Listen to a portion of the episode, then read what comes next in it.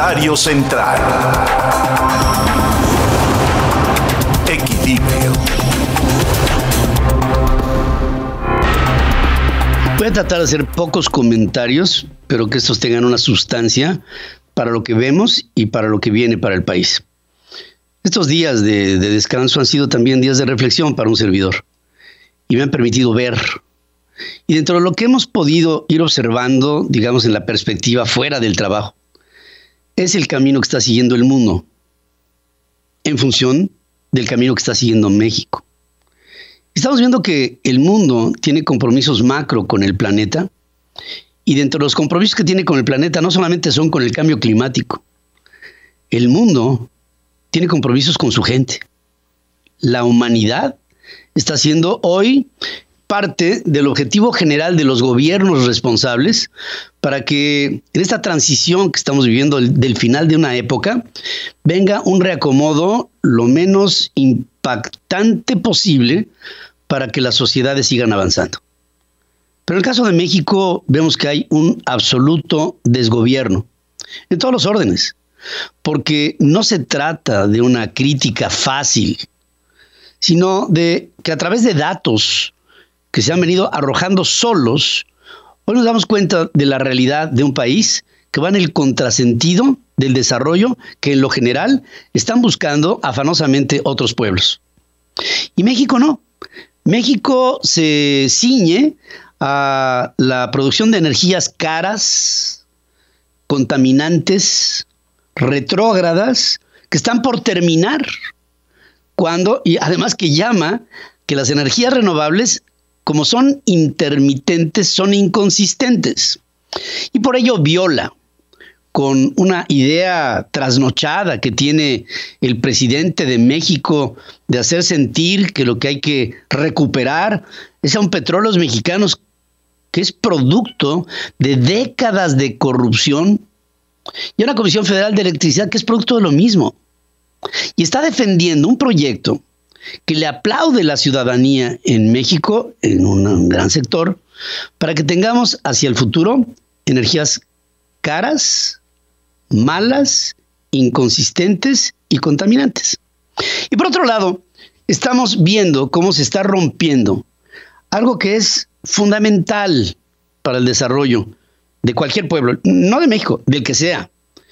Una observancia a las instituciones y un respeto a las mismas, un respeto a la gente y a políticas públicas que permitan conservar en la medida de lo posible no solamente lo que hemos a lo largo de los años acumulado después de mucho esfuerzo, sino de lo que podríamos hacer en el futuro.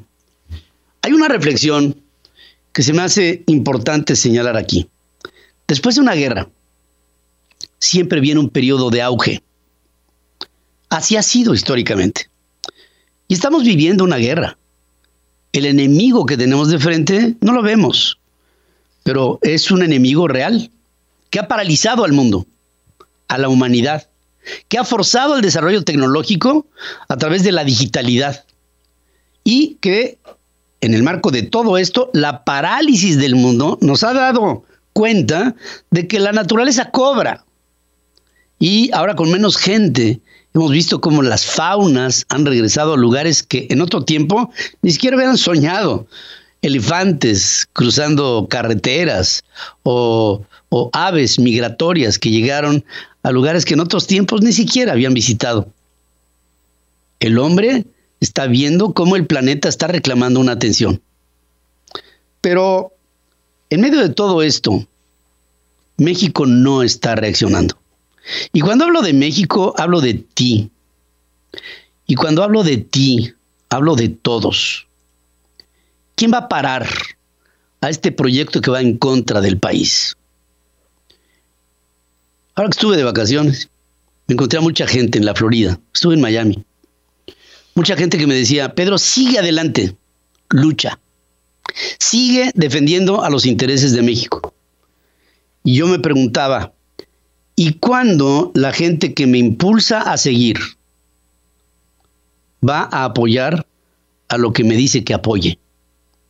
Y si el Financial Times dice que lo único que puede parar a la cuarta transformación es Joe Biden, quiere decir que México ya no tiene la capacidad de pararlo, que el sector empresarial no ha reaccionado, que no tiene valor, pero que la sociedad mexicana tampoco. Créanmelo, hablo en el ámbito más personal y me apena decirlo así. Llevo años luchando por tratar de evitar que las malas políticas, que los malos políticos y que el populismo avasallen a nuestro país. Y me pregunto, ¿hasta cuándo se puede sostener una lucha si no hay guerreros que luchen contigo? Si la solución a los problemas de México se podría determinar en la Casa Blanca y no entre la sociedad mexicana. Por mi parte, yo estoy dispuesto a luchar. Pero me pregunto, ¿y vale la pena hacerlo cuando el resto del país no lo está? Es cuestión de que definamos si estamos unidos mexicanos. Y si estamos unidos, entonces tendremos que demostrarlo. Porque de dar aliento, síguela así, lúchale por México, y nadie levanta una mano por miedo a que haya una afectación patrimonial particular que hace que los más poderosos callen de manera cobarde ante una cuarta transformación intransigente con el país, entonces dejo un reto. Estamos unidos mexicanos. Todo entonces depende de ustedes. Yo no puedo decir que ya me cansé de luchar pero sí les puedo decir que ya me cansé de luchar solo. Que tengas el dato. En Central FM, Equilibrio. Bueno, para que tengas el dato, les quiero comentar que la Fuerza Aérea de los Estados Unidos está renovando su flota de aviones de combate con una nueva tecnología de Boeing denominada columna vertebral digital, que en los días recientes terminó con éxito sus primeros vuelos de prueba. Se trata de una nueva generación de aviones a la que llamaron la F-15EX con controles de vuelo fly-by-wire y con una cabina digital que incluye la computadora de emisión más rápida del mundo que se llama la ADCP-2. En cuanto a la columna vertebral digital, esta opera como un banco de pruebas para la inserción de tecnología futura, lo que hace de estos nuevos aviones naves de combate escalables que se irán adaptando a nuevos adelantos. Es decir, están abiertas sus posibilidades de ir adaptando a través de una reconfiguración lo que serían avances futuros. Este F-15EX tiene los últimos sistemas, los más avanzados en materia de gestión de batalla, operando a través de su columna vertebral digital, sensores y armas para entrar en combate, haciendo de cada disparo un disparo exacto, es decir, ahí no hay desperdicio. Este tipo de tecnologías digitales escalables irá en el futuro haciendo que estos aviones, de ser precisos, pasen a ser perfectos. Para que tengas el dato. Para que tengas el dato, investigadores de la Universidad de Queen Mary en Londres han desarrollado un sistema de inteligencia artificial, otra vez, ¿no? La inteligencia artificial, mediante el que se logra detectar el estado emocional de una persona, incluso sin que se registren expresiones faciales. Esta plataforma, basada en señales inalámbricas, puede ayudar a revelar emociones internas, valiéndose de ondas de radio para medir la frecuencia cardíaca, así como señales respiratorias. Los investigadores indican que este sistema se distingue de sus predecesores por desarrollar un aprendizaje profundo que reemplaza a tradicionales metodologías de instrucción automática, digamos. El aprendizaje profundo funciona de una forma parecida al cerebro humano, analizando capas de información, mientras el automático mide sensaciones de forma independientes del sujeto usando señales para predecir sus emociones para que tengas el dato. O sea, el día de mañana, el polígrafo será un asunto del pasado, porque todo estará fincado en tus emociones internas y estas son inocultables. Para que tengas el dato, Yuan Ming Wang, candidato a doctor en la Escuela de Física de la Universidad de Sydney en Australia, desarrolló un método para ayudar a localizar la materia bariónica que ha faltado detectar de la Vía Láctea. Esto está medio complicado, pero en fin. Con esta técnica se localizó una corriente de gas de forma de una nube a 10 años luz de la Tierra que tiene aproximadamente un billón de kilómetros de largo y 10 mil millones de kilómetros de ancho, pero su peso es similar al de nuestra Luna. Es decir, toda esta dispersión si la concentráramos, sería el peso específico de la Luna. Con el método empleado, estiman que podría encontrarse la materia bariónica perdida en nuestra galaxia. A nivel universal, se cuenta con materia y energía oscura, que es, digamos, la mayor parte del cosmos. Y alrededor de un 5% es materia bariónica, que es la que podemos ver como galaxias, estrellas y planetas, mismas que no se han captado en toda su complejidad. Es decir, la materia bariónica es la que tú y yo percibimos estando vivos, en la dimensión en la que nos movemos. Pero curiosamente, no todo lo que vemos es todo lo que hay, en función de lo que podemos percibir con nuestros sentidos. Y ese 5% que falta en definir podría darle un contexto general a un mapa de materia localizable por nosotros en el entorno de nuestro vecindario. En la Vía Láctea, para empezar por algún lado, para que tengas el dato.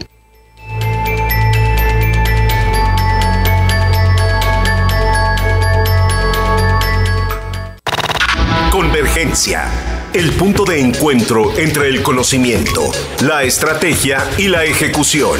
Con Sofía Ruiz Ambrís. En Central FM. Equilibrio. Decía Ronald Reagan en tiempos idos, ¿no? Si en alguna ocasión algún enemigo se le ocurre atacar a los Estados Unidos, que sea durante un Super Bowl, porque todos vamos a estar descuidados.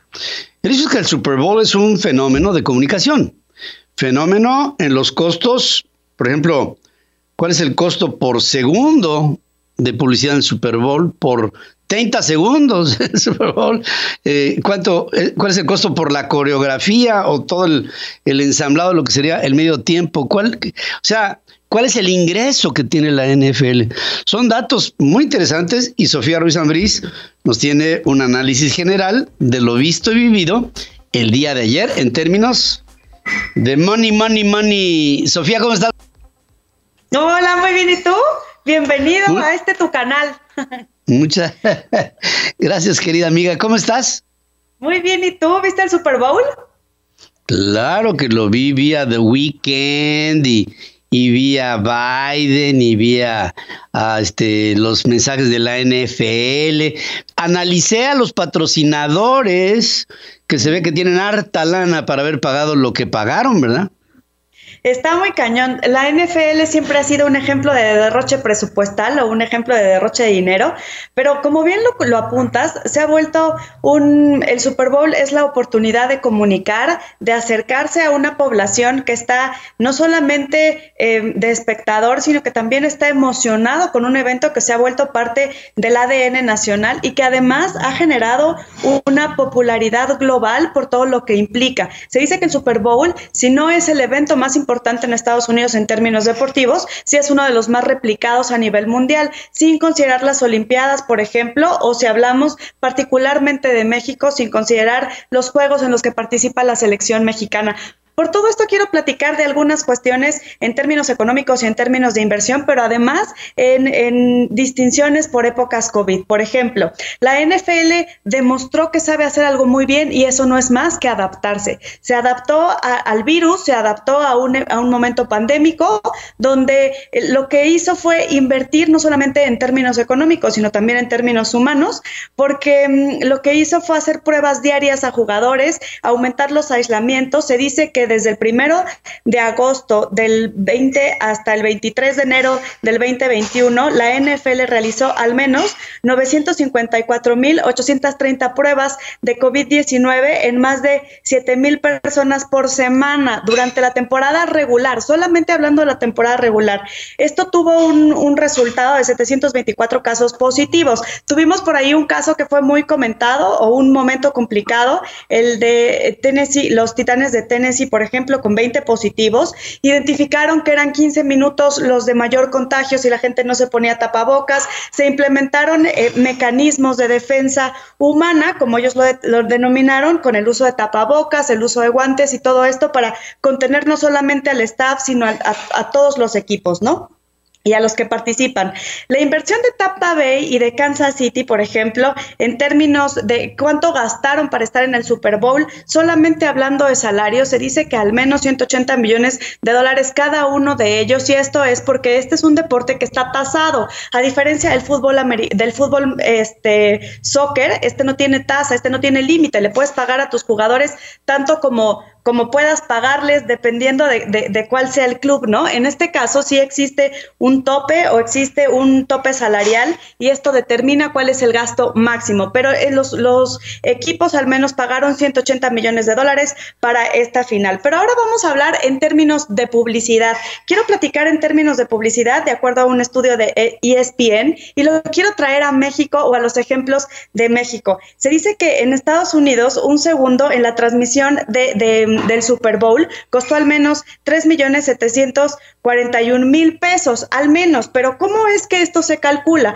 Un comercial no dura un segundo. Un comercial se dice que para que un comercial sea recordado y sea visto, tiene que primero informar quién eres, después recordar dónde te encuentran y después además promover la compra o incentivar el movimiento hacia la compra. Entonces, se dice que al menos tiene que pasar 8 segundos para que tú puedas tener este efecto. Así que multipliquen, señoras y señores, cuánto cuesta. A diferencia de México, la transmisión del Super Bowl tiene en televisión abierta un costo aproximado por segundo de 26 mil pesos, pero no es que en México no sepamos cobrar, no es que en México no se paguen grandes eh, tasas eh, para temas publicitarios. Y les quiero poner un ejemplo, porque por ejemplo, nos parece escandaloso lo que estamos oyendo del Super Bowl. Y en México el partido de eh, México contra Brasil en los octavos de final, el segundo por comercial costaba 70, de 73 mil a 78 mil pesos. O sea, nos parecemos en términos de Super Bowl cuando el deporte nos interesa muchísimo o cuando se vuelve un tema de identidad nacional o de preferencia nacional. Pero ahora vamos a hablar de lo que todo mundo está hablando, de cuánto gastó The Weeknd, que si era o no era el show adecuado para el Super Bowl. Bueno, les quiero platicar que se filtró que el equipo de Weekend pagó 7 millones de pesos por su presentación en el Super Bowl y los espectáculos de medio tiempo normalmente suelen ser un derroche de dinero.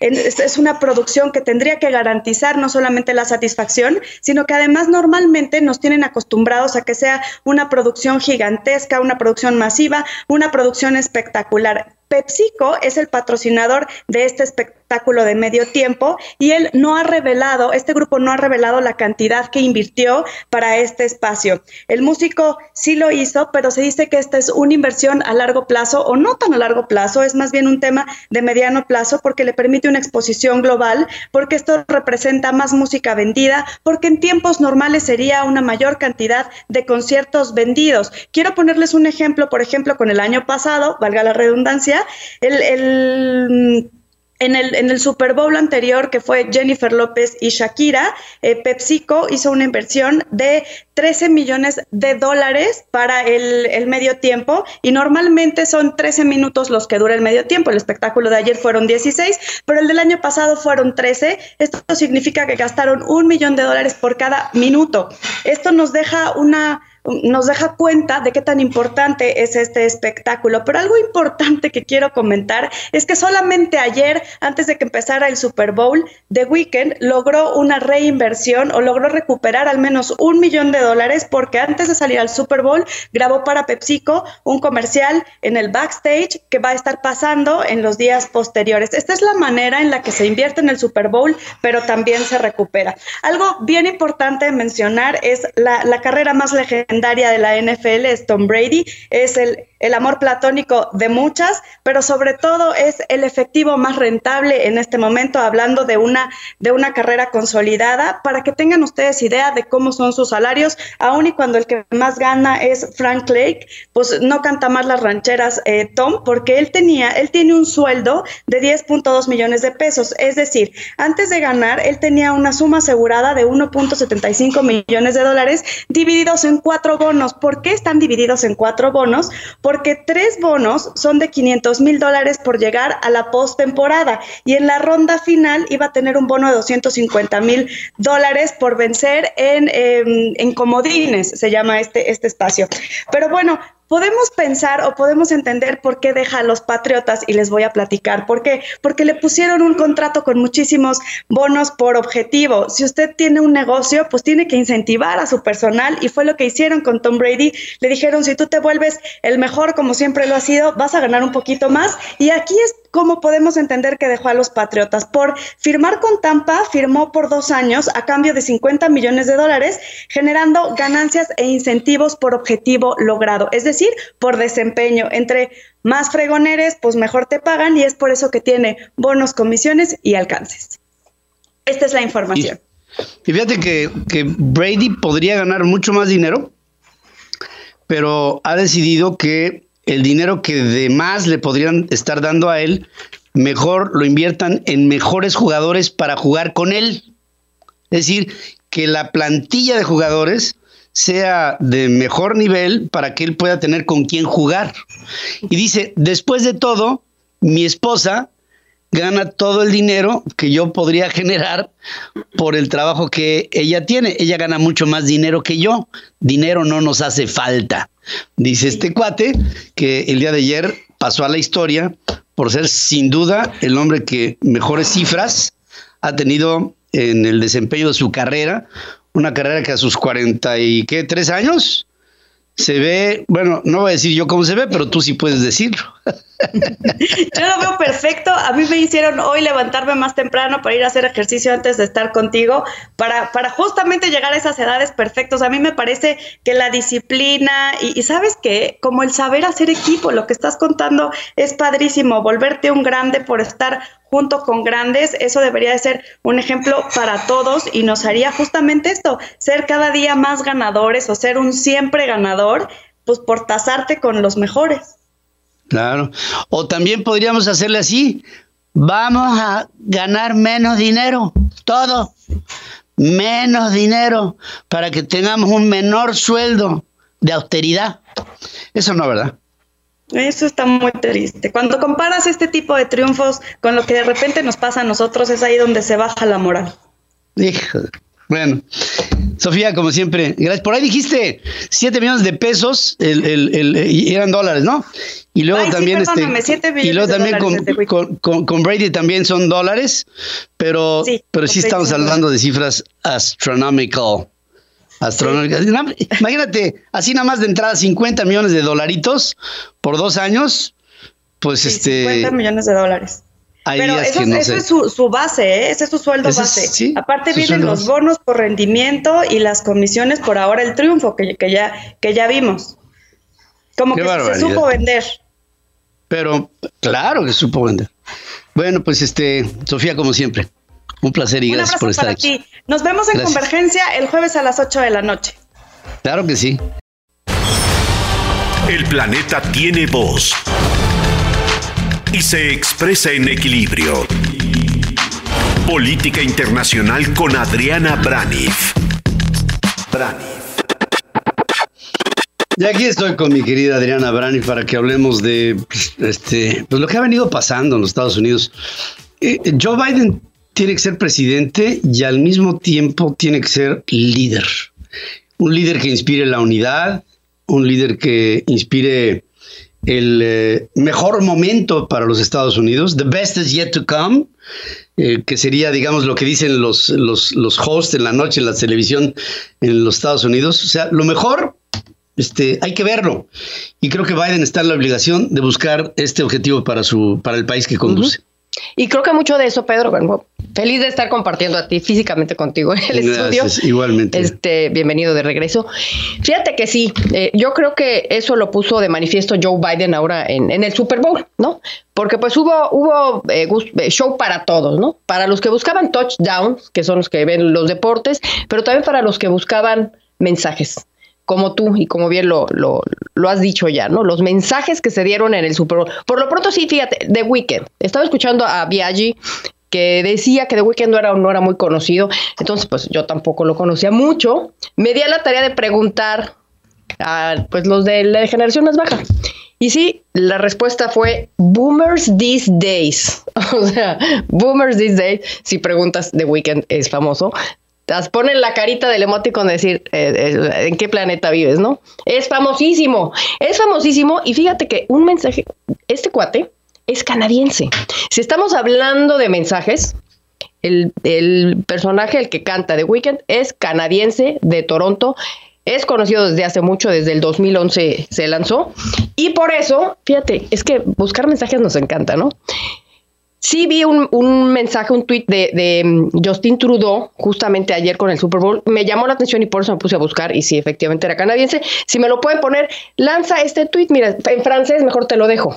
Felicitación por eh, la de convertirte en un, en un modelo para el mundo, para todos los países. Aplaudo esta, esta, esta encomienda y grabo, encore bravo, o sea, sigue adelante y, y- y felicidades. Es lo que dice Sí. el señor Trudeau ahí. Entonces, pues ahí está. Un, también podríamos decir un mensaje, ¿no? Por En el hombre. medio tiempo, Canadá está presente. Claro, está, está, está hermanando a una población que tiene, ahora sí, restricciones por el COVID, pero que si tú ves estrictamente lo que es la división entre la frontera entre Canadá y Estados Unidos, pues nada más para que nos pongamos así a tono con esto. Tú puedes llegar a un aeropuerto en Canadá y las autoridades que revisan la aduana son autoridades norteamericanas. Mm.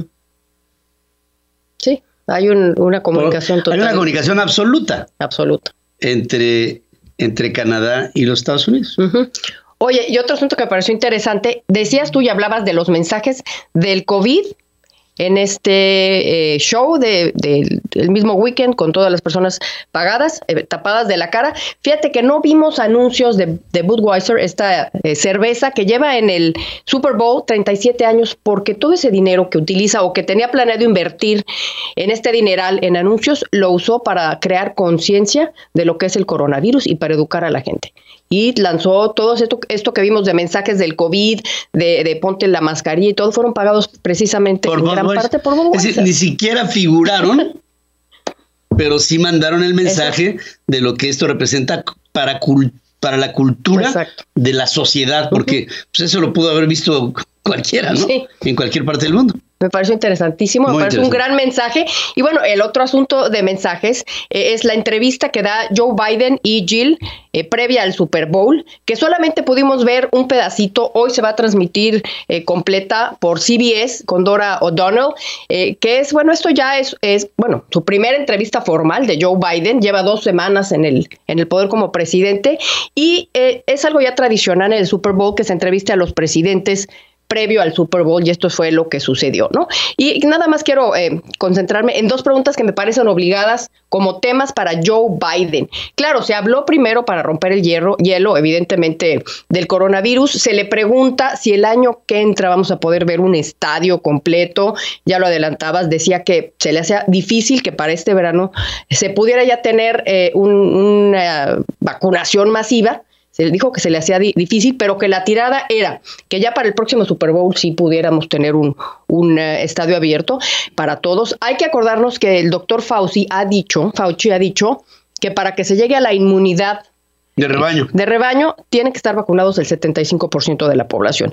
Así es que es, es una eh, tarea enorme y también dice algo muy interesante, dice, eh, el hecho de que las mujeres hayan salido de la fuerza laboral por tener que cuidar a sus hijos, porque ya no están yendo físicamente a la escuela desde hace un año que están homeschool, aprendiendo desde casa, dice que le parece esto una emergencia nacional. Me parece muy interesante también su punto de vista, eh, como diciendo, es importante que ya se abran las escuelas. Eh, esto eh, fue como para romper el hielo, ¿no? Pero escogí dos temas que, que me gustaría traer aquí contigo, Pedro. Esta semana comienza formalmente el juicio político de Donald Trump. Eh, ya los abogados de Donald Trump en unos momentos más, estábamos checando, van a llevar lo que son eh, ya su defensa, la defensa de Donald Trump, o sea que prácticamente está empezando desde hoy. Y em, después de todo esto, la, la pregunta eh, que se le hace a Biden en esta entrevista, que fue solo por fragmentos, le dicen, si fuera usted senador, ¿votaría por declarar a Donald Trump culpable? Y no dice ni que sí ni que no. Eh, te traigo el pequeño ser de lo que contesta. If you were still a senator, would you vote to convict him? Look, I ran like hell to defeat him because I thought he was unfit to be president. I've watched what everybody else watched. What happened when that that crew invaded the United States Congress. But um, I'm not in the Senate now. I'll let the Senate make that decision. Mm, claro, se la zafó completamente. Dice, mira, yo, yo luché porque yo eh, llegué a ser presidente y hacer esta campaña para lograr que él ya no siguiera siendo presidente porque era unfit for the post, ¿no? O sea, era, era un hombre que no estaba capacitado para el puesto. Pero sí te puedo decir que yo ya no soy senador y es un asunto que les dejo a ellos. Ahora, con la primera parte de su respuesta, contestó la segunda, porque al decir, yo luché para que él ya no fuera, lo que está diciendo es, pues, este, el hombre hizo cosas que no son propias de un presidente y por lo mismo, pues ahí está el Senado. Pero yo creo, esta la traía de pizarrón, ¿eh? porque sabía que se le iban a preguntar. Sí, claro.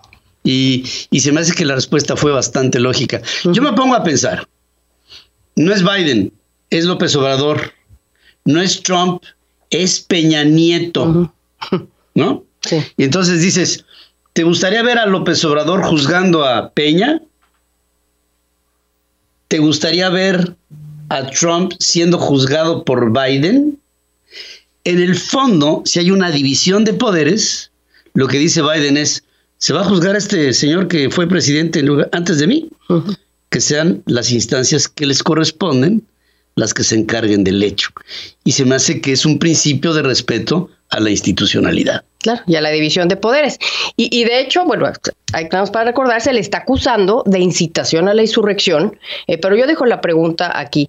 Se está centrando este discurso en si es legal o no, y lo vamos a ver la semana que entra, si es legal o no llevar a juicio político a Donald Trump. Y yo dejo aquí la pregunta, ¿por qué no ha enfrentado cargos criminales?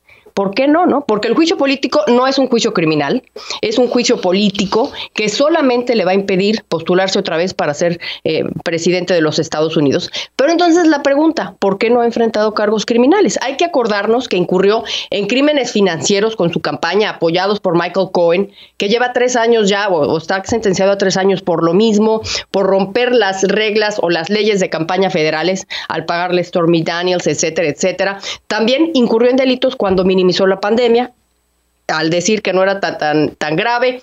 A propósito, esto pues es un delito al que habría que, juzgársele. Y tres, el mismo acto del Capitolio que, que, estás diciendo, Pedro, de incitar a la insurrección, es un crimen federal.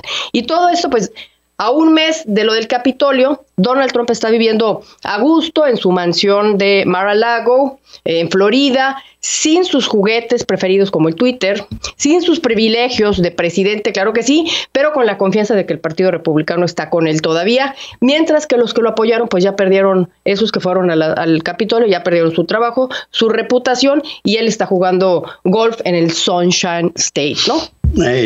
ahora fíjate, aquí hay dos factores que se me hacen importantes si van a jugar. Uno se llama tiempo. Eh, como sea, eh, con las condiciones diferentes, Biden tiene 78, pero es presidente. Eh, Donald Trump tiene 75, pero el hombre ya es una estrella que se está apagando. O sea, es una supernova mm. que se está apagando. El, el paso del tiempo será un factor fundamental para él. Y otra cosa que creo que le puede pegar muy duro es en lo personal. Mm. Y te pregunto, ¿se irá casado? No, yo creo que ya Melania no. Pero si, si, ese, si ese no es real, algún día se sabrá.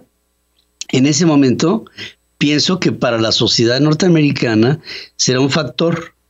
Te voy a decir por qué. Porque el factor sociedad, familia, es fundamental entre trompistas y no trompistas. Y creo que este puede ser un factor que puede ser el... Fíjate qué curioso, ¿no? Una mujer como Melania, que estrictamente no pudo haber jugado un papel primordial dentro de lo que es una primera dama, si se separara de Donald Trump, sería fundamental porque ella pondría el último clavo mm. del ataúd político de su otro esposo en caso de que así se diera. Ay, qué interesante.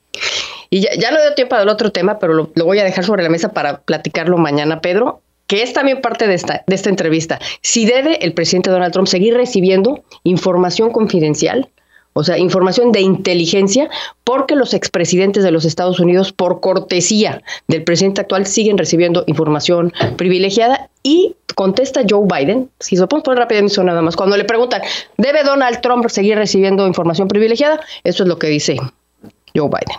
Should former President Trump still receive intelligence briefings? I think not. Why not? because of his erratic behavior unrelated to the insurrection. Dice, yo creo que no, este hombre no debe recibir información en su relación directa con lo que fue la insurrección que vimos en el Capitolio. Punto, se acabó. Punto, se acabó. Hay que ver cómo acaba esto, porque si nada más eh, para, para terminar, hay que ver cómo lo juega Joe Biden, porque eso tendría que aplicarlo a todos los expresidentes, no nada más a Donald Trump, si no se le va a acusar de politizar este asunto de la información privilegiada de los expresidentes. Ahora también el comportamiento de otros expresidentes no es similar al de Donald Trump. Entonces ahí, híjole, ahí, hay toda una polémica, ¿eh, Adriana? Y, en ello eh, tienes razón. Yo, yo creo, como tú aquí lo pones, que el presidente de, el saliente presidente Donald Trump tendrá que ver la posibilidad real de poder ser otra vez, este es el bottom line, de poder ser otra vez candidato a lo que sea o no tener el derecho ciudadano de poder ejercer su actividad política ulterior. es decir, estaría suspendido.